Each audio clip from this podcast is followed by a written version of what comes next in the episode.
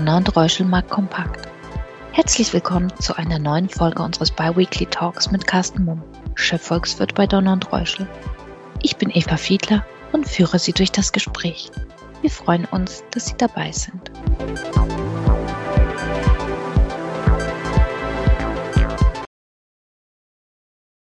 Seit gestern ist alles anders. Deutliche Abschwächung der US-Inflationsrate auf 7,7 Prozent und der DAX notierte über 14.000 Punkten.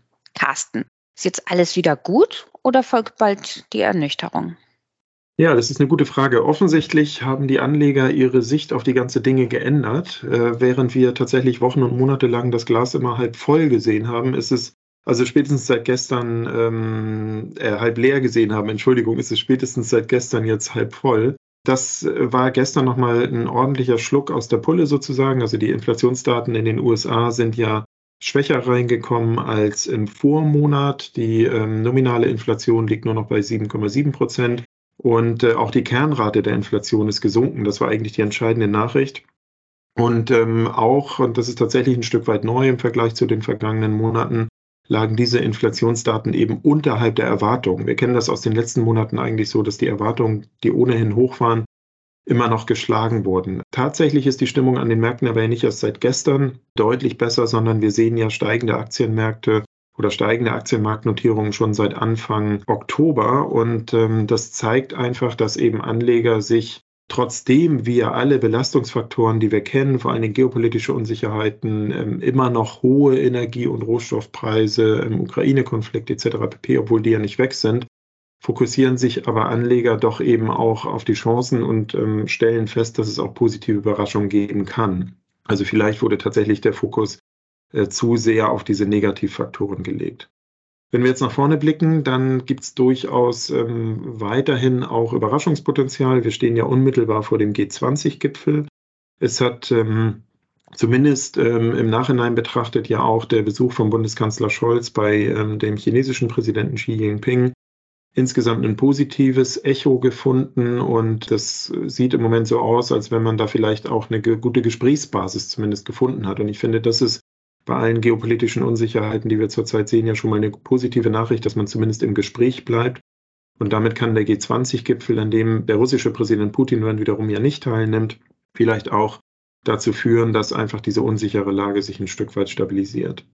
Und was Anleger sicherlich auch im Blick haben, darauf hatten wir bei den letzten ähm, Calls ja auch immer mal darauf hingewiesen, ist, dass wir ab dem zweiten Quartal eine wirtschaftliche konjunkturelle Stabilisierung erwarten können und Aktienmärkte nehmen ja Entwicklungen immer ungefähr sechs Monate im Voraus äh, vorweg und das bringt insgesamt dann eine Gemengelage, wo wir doch sehr viel zuversichtlicher jetzt auch auf die nächsten Wochen an den Kapitalmärkten blicken können. Aus rein charttechnischer Sicht muss man sagen, mit diesem großen Kurssprung gestern aufgrund der US-Inflationsdaten sind zumindest längerfristige Abwärtstrends durchbrochen worden. Aber was man auch sagen muss, es werden natürlich Gewinnrevisionen folgen. Die Unternehmen laufen auf eine Rezession zu, die wir im Winterhalbjahr erfolgen werden. Also insofern wäre jetzt eine Euphorie sicherlich auch fehl am Platze, aber doch eine positive konstruktive, konstruktive Sicht auf die Dinge. Hm.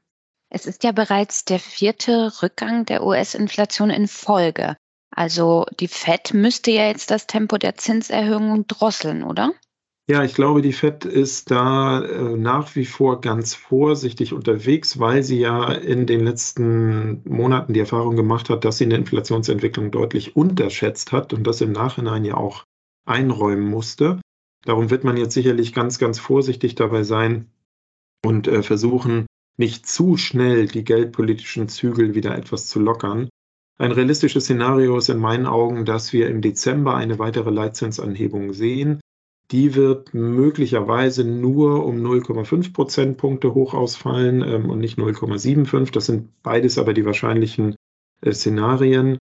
Äh, sicherlich hängt jetzt ähm, ganz viel bei der geldpolitischen Ausrichtung auch davon ab, wie sich die volkswirtschaftlichen Daten weiterhin ergeben. Da wird ganz besonders relevant sein Ende November der Blick auf den US-Arbeitsmarkt, also vor dem nächsten Zinsentscheid der Fed. Was ich aber für sehr wahrscheinlich halte, und das hat dann ein Stück weit auch für die positive Stimmung an den Aktienmärkten gestern gesorgt, ist, dass wir dann ab Anfang 2023 zunächst einmal eine Zinserhöhungspause sehen.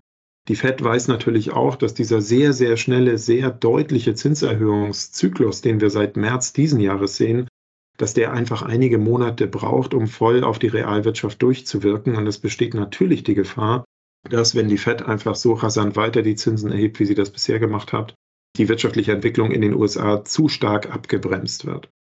Und darum glaube ich, ähm, es ist wahrscheinlich, dass wir also ab äh, Januar, Februar, vielleicht im März erstmal eine Zinserhöhungspause sehen, damit die Fed einfach schaut, wie wird die wirtschaftliche Entwicklung tatsächlich sein und wie wird der Inflationsdruck sich weiterentwickeln. Mhm. Bleiben wir in den USA, Midterm Elections. Die Republikaner bleiben hinter den Erwartungen zurück. Insgesamt gibt es aktuell keine Gewinner, keine Verlierer, naja, eventuell bis auf Trump. Können wir jetzt wieder ruhiger schlafen? Ja, noch wissen wir ja nicht äh, ganz genau, wie die Wahl ausgegangen ist. Äh, was wir wissen ist, dass sie aus demokratischer Sicht deutlich besser gelaufen ist, als man das befürchtet hat. Es sieht ja so aus, als wenn zwar das Repräsentantenhaus sicher in republikanischer Hand oder mit einer republikanischen Mehrheit ausgestattet sein wird, die aber nicht ganz so deutlich ausfällt wie gedacht. Und beim Senat ist es tatsächlich ja noch offen, da kann möglicherweise eine demokratische Mehrheit auch noch bei rausspringen. Klar ist aber, dass ähm, die innenpolitischen Möglichkeiten des amtierenden Präsidenten Biden in den nächsten zwei Jahren sicherlich relativ stark eingeschränkt sind und damit auch die Auswirkungen auf die Börsen sicherlich relativ überschaubar sind. Das hat man jetzt auch in den letzten Tagen schon gesehen. Also diese Dinge, die wir eben angesprochen haben, Inflationsentwicklung und zu erwartende geldpolitische Ausrichtung, die sind für die Börse eben sehr, sehr viel wichtiger. Trotzdem sind die Midterm Elections natürlich ein viel beachteter Aspekt. Ähm, und den Punkt, den du eben gerade angesprochen hattest, der ist wahrscheinlich hier noch der maßgeblichste. Es wird natürlich Auswirkungen haben, insbesondere auf die Frage, wer wird in zwei Jahren dann bei den anstehenden Präsidentschaftswahlen Kandidat sein. Und ähm, da sind sicherlich jetzt mit diesem, diesem Ergebnis der Midterm Elections die Chancen für Donald Trump als äh, neuen alten Präsidentschaftskandidaten zunächst einmal gesunken. Und das hat dann natürlich mittel- und langfristig auch Auswirkungen auf die Börsen die man aber noch abwarten muss. Hm. Du sagtest es ja gerade schon, dass die Auswirkungen der Midterm Elections für das Börsengeschehen eher ja, zweitrangig sind. Was sind denn die Faktoren, die eher eine Rolle spielen? Ja, das sind und bleiben zunächst einmal die kurzfristigen wirtschaftlichen Entwicklungen, also die Frage, wie tief wird diese Rezession ausfallen, die wir in Europa und in Deutschland erwarten in, im Winterhalbjahr? wie tief wird die globale wirtschaftliche Abkühlung ausfallen und wie tief wird möglicherweise auch eine rezessive Entwicklung in den USA ausfallen, die wir ähm, erwarten. Insgesamt äh, kann man sagen, dass äh, besonders auch das Thema Inflationsentwicklung und Geldpolitik eine große Auswirkung hat und eine große Rolle spielt. Das haben wir eben an den Marktreaktionen gestern gesehen. Und natürlich ist es auch so, dass die ja vor allen Dingen geopolitischen Unsicherheitsfaktoren immer wieder auch für Bewegung an den Märkten sorgen könnten. Das ist in Europa natürlich vor allen Dingen der Ukraine-Konflikt und das ist international betrachtet vor allen Dingen der, das weitere politische Vorgehen Chinas in puncto Taiwan und dann auch in der Konstellation zusammen mit den USA. Mhm. Vielleicht noch abschließend ein etwas längerfristiger Ausblick in die Glaskugel. Was wäre deine Einschätzung im Punkto Politik der Notenbanken und Inflationsraten. Ja, als der maßgebliche Faktor zumindest zurzeit für die Börsenentwicklung. Ich gehe davon aus, und das haben die Daten gestern nochmal ein Stück weit untermauert, dass wir die Inflationsspitze in den USA bereits überschritten haben.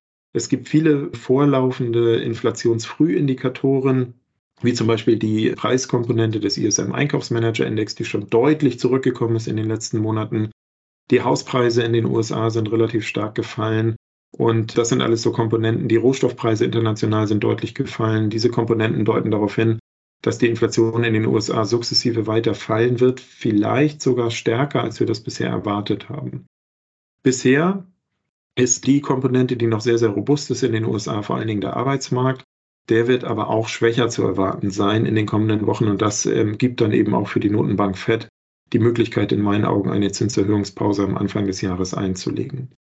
In Europa und Deutschland haben wir da noch eine andere Situation. Wir sind nach wie vor bei zweistelligen Inflationsraten. Das Statistische Bundesamt hat gerade heute die Oktoberinflation für Deutschland nochmal mit 10,4 Prozent bestätigt.